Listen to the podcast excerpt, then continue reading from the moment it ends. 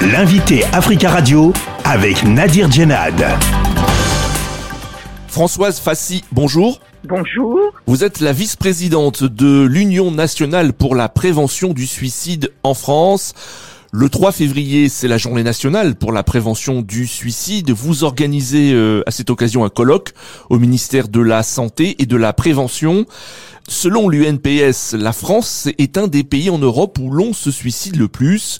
Avec 25 suicides par jour, euh, le suicide reste une cause de décès trop fréquente. Comment l'expliquez-vous? Nous restons la France à un niveau plus élevé que euh, d'autres pays européens, mais euh, nous enregistrons euh, quand même des baisses importantes des décès par suicide, et ce depuis plusieurs années. Est-ce que le taux de suicide est plus élevé chez les hommes que les femmes? Oui, cette surmortalité par suicide des hommes par rapport aux femmes euh, depuis, euh, je crois que c'est 68 où l'INSERM euh, a organisé un registre des causes médicales de décès c'est la tendance qui continue effectivement à être observée avec une surexposition multipliée à peu près par trois euh, des hommes par rapport aux femmes.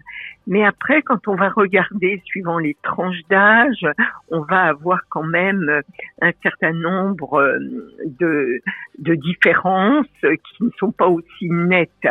Et là aussi, il faut tout de suite bien préciser les choses, les tentatives de suicide sont là beaucoup plus euh, le fait de femmes que d'hommes. Euh, dans ce contexte de tension internationale, euh, de crise économique, est-ce que vous craignez que la situation empire en France et que ces chiffres soient encore plus élevés? Oui, nous avons des indicateurs et évidemment l'Observatoire national du suicide va pouvoir insister là-dessus. De la même façon, on a des études de Santé publique France qui montre bien que la crise sanitaire que nous venons de traverser et qui euh, aujourd'hui est prolongée par des crises euh, beaucoup plus euh, socio-économiques, etc. Donc on, on voit bien que ces indicateurs nous incitent à beaucoup de vigilance et notamment par rapport aux femmes nous avons deux pics d'augmentation euh, des hospitalisations de femmes après gestes suicidaires, deux pics les jeunes, euh, adolescents et jeunes adultes, et puis un pic autour de 45-50 ans.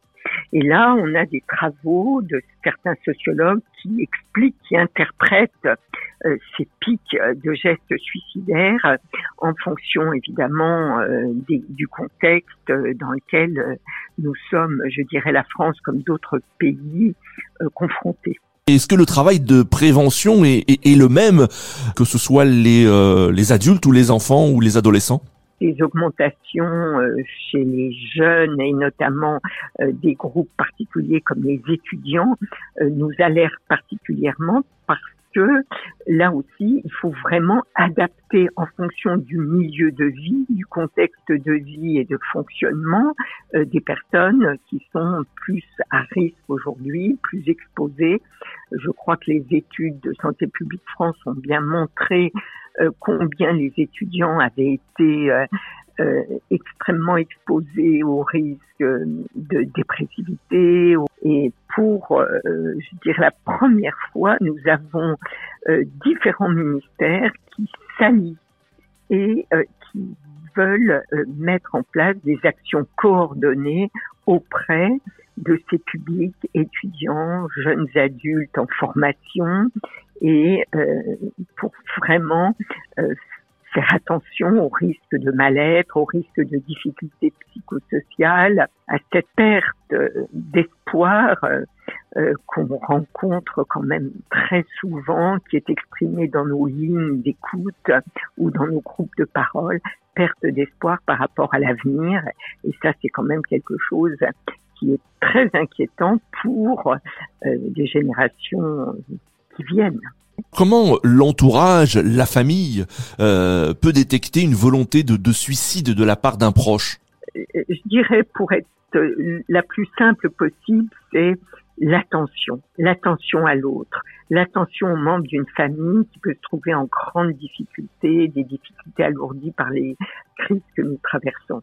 Mais l'attention, c'est aussi très vite le partage avec d'autres, le partage avec des associations d'autres familles, le partage avec euh, des, des, professionnels, que ce soit de l'éducation euh, nationale, quand euh, on a des, des, jeunes, que ce soit avec des associations, plus de proximité.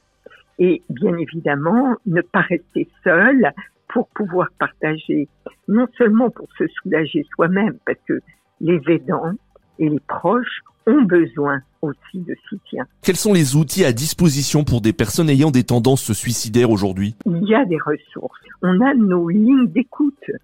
Ces lignes d'écoute, c'est SOS Amitié, c'est Suicide Écoute, c'est Phoenix, c'est aujourd'hui le 3114, qui est un numéro national pour la prévention du suicide. Euh, et, on voit bien que euh, l'information est capitale. Ne pas rester seul et aller chercher de l'information pour détecter les ressources. Françoise Fassi, merci beaucoup d'avoir répondu à nos questions. Je vous en prie. Merci. Je rappelle que vous êtes la vice-présidente de l'Union nationale pour la prévention du suicide en France.